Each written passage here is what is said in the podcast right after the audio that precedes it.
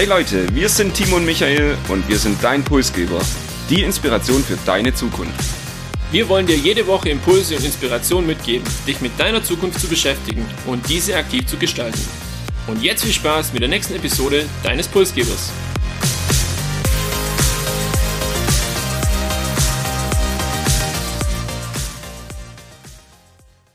Wir begrüßen euch zu Episode 66. Die treuen Hörer haben es wahrscheinlich im Titel schon erkannt. Biontech 2.0. Wir machen es heute nochmal. Bereits Anfang 2021 haben wir ja über BioNTech gesprochen und heute schauen wir wieder auf das Unternehmen.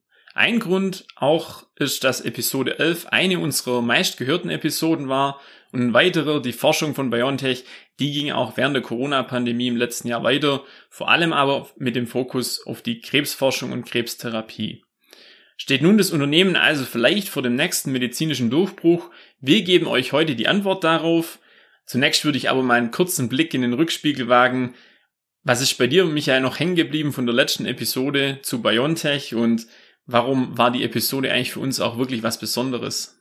Ich muss gestehen, ich habe in Vorbereitung auf die heutige Episode auch nochmal in die Episode aus März 2021, Episode 11, reingehört. Und damals lag unser Fokus so ein bisschen auf dem Gründerpaar auf der einen Seite aber auch auf allgemeine Learnings für Deutschland in Sachen Forschung, Unterstützung von Forschung aus staatlicher Sicht und aber auch Unternehmensgründungen in Deutschland und wie diese zukünftig besser gelingen können.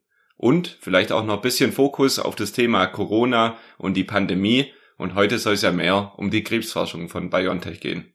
Dem kann ich nur zustimmen. Wir haben damals beispielsweise über das Fahrrad von Ugo Shahin diskutiert, auch sehr, sehr spannend. Sollte einfach die Bodenständigkeit von den Gründern dann auch in den Vordergrund stellen und das Unternehmen hat sich sehr, sehr stark und sehr, sehr schnell weiterentwickelt. Wir kommen da später auch noch drauf, werden das auch kurz mit Zahlen äh, belegen, dass man einfach erkennt, wie dieser Weg weitergeht. Und wir wollen uns jetzt heute aber natürlich auch anschauen, vor allem, wie es mit der Krebstherapie weitergeht und welche Perspektive uns da in Zukunft auch erwartet. Und dann würde ich sagen, ich greife dein Teaser direkt mal auf und lass uns darauf schauen, wie sich das Unternehmen im letzten Jahr seit unserer Episode aus März 2021 weiterentwickelt hat. Wir können festhalten, BioNTech ist heute nicht mehr nur ein deutsches Start-up, sondern ein Pharmakonzern, der weltweit auch ein entsprechendes Image gewonnen hat.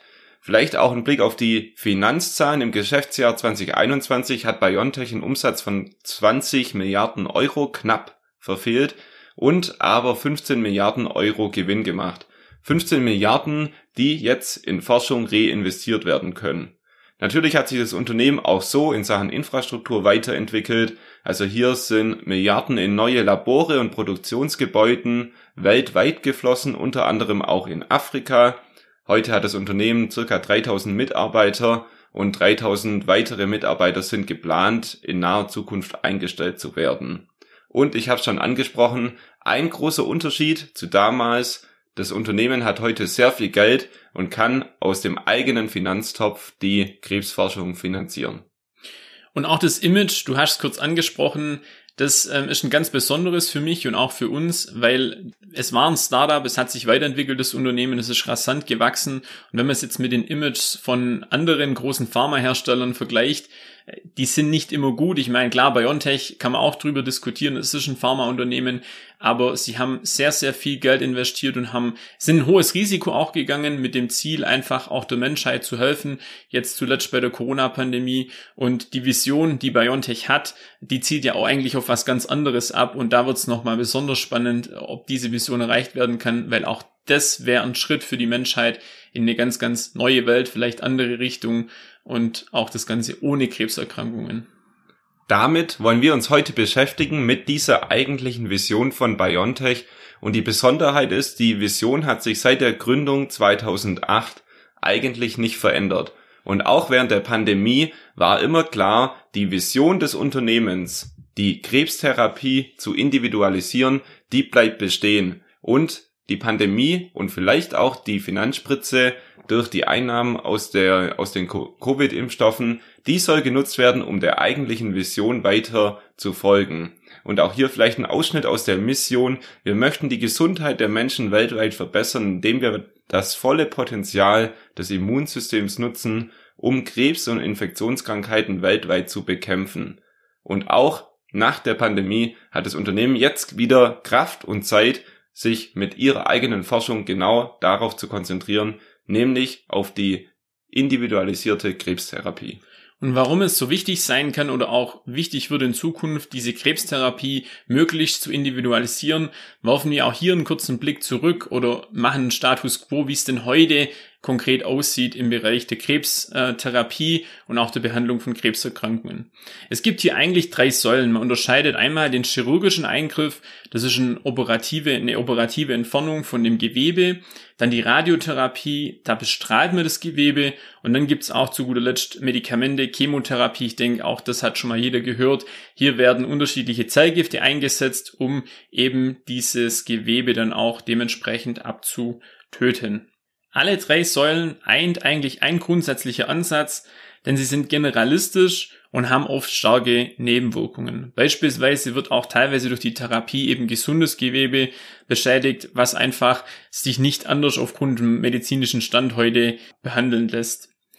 Dagegen stehen personalisierte Therapien wie jetzt die aktuell von BioNTech. Der Hintergrund ist einfach, die Krebszellen sind hochindividuell und bei jedem Mensch kommt das Thema Krebserkrankung anders zur Geltung. Das liegt zum einen am Wachstum von dem Tumor, zum anderen natürlich auch an dem Fortschreiten und das Fortschreiten unterscheidet sich natürlich auch je nach Mensch und nach Stadium. Und durch das, dass diese Krebszellen hoch individuell sind, ist es wichtig, einen Ansatz zu finden, der eben auch dieser Individualität dann gerecht wird. Und warum ist es so wichtig? Werfen wir vielleicht einen kurzen Blick auf die Bedeutung von Krebs heute in unserer Gesellschaft. Michael, möchtest du da kurz äh, was dazu sagen? Ich hatte tatsächlich im Vorlauf mich durch ein paar Statistiken durchgewühlt und nach den Herz-Kreislauf-Erkrankungen ist äh, Krebs oder Tumor eben die zweitmeiste Ursache für Todesfälle in Deutschland und ich glaube auch weltweit. Und neben der Todesursache Krebs ist Krebs auch immer eine sehr psychologische Belastung für Patienten und auch für alle Angehörige. Und wenn man die Deutschen nach den Ängsten fragt, ist Krebs da auch ganz oben in den ja, Top-Ängsten der Deutschen, weil eben jeder auch Angst davor hat, vor dieser ja teilweise unheilbaren Krankheit. Deshalb, ja, Krebs gewinnt auf jeden Fall an Bedeutung und auch die Krebserkrankungen, durch das, dass die Menschen immer älter werden, werden natürlich häufiger. Wir wollen heute aber auch einen Blick auf die Technologie werfen. Und wir haben schon gehört, ja, BioNTech war mit mRNA-Technologie für Covid-Impfstoffe relativ erfolgreich, war hier als erstes Unternehmen auf dem Markt.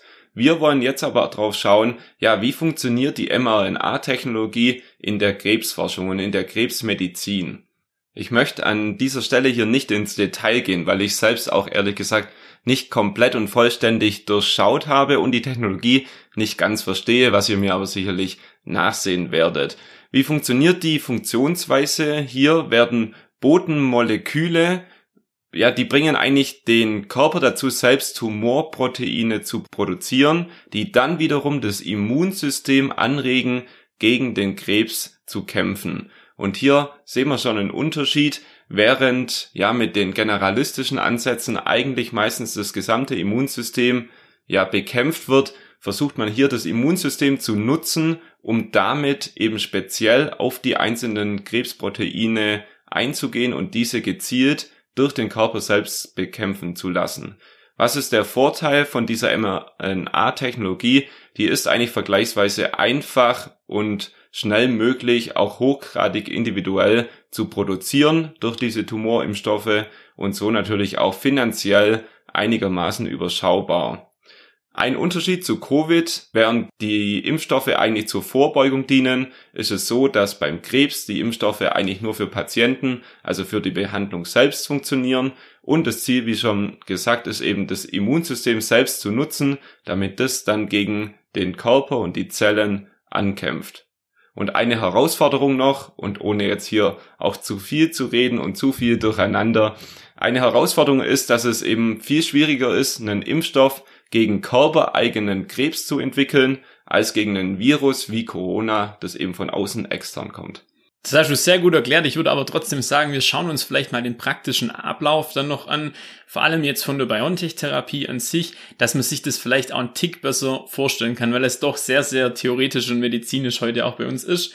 Ähm, grundsätzlich startet das Ganze mit einer Entnahme von Krebszellen. Also man entnimmt dem Patient eine gewisse Anzahl von Krebszellen und vergleicht die dann in einem Labor mit dem Erbgut, also mit gesunden Zellen. Der Hintergrund ist einfach der, man möchte erkennen, wo der Bauplan einer Krebszelle einen Fehler hat und welche falsche Proteine daher jetzt in dieser Zelle produziert werden. Und mit diesen Informationen wiederum schafft man es dann im Labor, einen Impfstoff herzustellen. Und dieser individuelle Impfstoff bringt dann das Immunsystem dazu, diese Proteine zu erkennen und auf diese einzelnen falschen Zellen dann zu reagieren bzw. dort anzudocken und somit, dass, dass das eigene Immunsystem eben die Krebstherapie letztendlich ist und halt auch den Krebs bekämpft. Ich muss gestehen, das war jetzt doch deutlich einfacher nachzuvollziehen und zu verstehen, hier sehr gut nochmal in den Prozess tiefer eingestiegen zu sein. Du hast zu Beginn versprochen, dass wir auch eine Antwort auf die Frage geben, ja, gelingt BioNTech hier jetzt der nächste medizinische Durchbruch? Und deshalb wollen wir uns auch mit der Frage beschäftigen, wo steht eigentlich die Krebsforschung und wo steht BioNTech? Aktuell hat das Unternehmen Phase 2 Studien für Krebstherapien am Laufen. Das heißt, hier ist das Unternehmen schon in der Erprobung an einer größeren Zahl Patienten und das Unternehmen bzw. der CEO Ugo Shahin selbst sagt, dass nach Zulassung man so ungefähr mit zwei bis vier Jahren rechnen kann, bis dann erste Produkte auch marktreif sein können.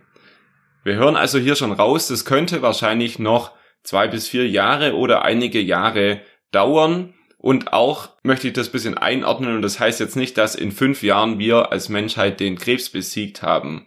Zunächst wird diese Therapie wahrscheinlich erstmal für ausgewählte Krebsarten angewendet werden und in Kombination mit den bereits von Timo angesprochenen generalistischen ja, Therapien und Lösungen, die wir heute haben. Also dass man wahrscheinlich irgendwie hier eine Kombination nutzt. Und auf der anderen Seite wird die Krebstherapie von BioNTech in den nächsten fünf Jahren nicht das Allheilmittel sein und wahrscheinlich vielmehr erstmal nicht tödliche Krankheiten verhindern, sondern aus einer tödlichen Krankheit vielmehr eine chronische Krankheit machen, die es dem Körper oder dem Menschen ermöglicht, eben über mehrere Jahre gegen den Krebs anzukämpfen. Ich würde sagen, wir ziehen jetzt trotzdem noch ein gemeinsames Fazit äh, unter die heutige Episode. Für eine Medizin von morgen, dieser Slogan ziert ja auch den Geschäftsbericht von BioNTech und wir hoffen natürlich, dass dieser Spirit heute auch rüberkam. Ich denke, für eine positive Zukunft und einen positiven Umgang mit dieser Erkrankung sind alle mal ähm, die Wege geebnet, sage ich jetzt mal. Und wir freuen uns vor allem dann auch vielleicht auf eine Episode 3.0. Denn eins ist klar, der Weg von BioNTech ist nicht vorbei und die Krebsforschung ist natürlich noch nicht am Ende, sondern eigentlich erst wirklich am Anfang. Und wir verfolgen das sehr, sehr aufmerksam auch in Zukunft und werden euch über jede Neuerung dann auch auf dem Laufenden halten.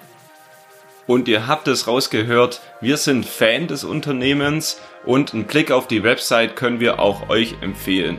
Wenngleich es auch uns schwerfällt, die Technologie und die Forschungstiefe wirklich zu verstehen, kriegt man sehr viele Insights und versteht so ein bisschen den gesamten Kontext und die Vision des Unternehmens. Und zuletzt, wie gewohnt, auch der Hinweis, lasst uns gerne eine Bewertung auf Spotify oder Apple Podcast da, folgt uns auf LinkedIn und erzählt euren Freunden und Kollegen vom Podcast Pulsgeber.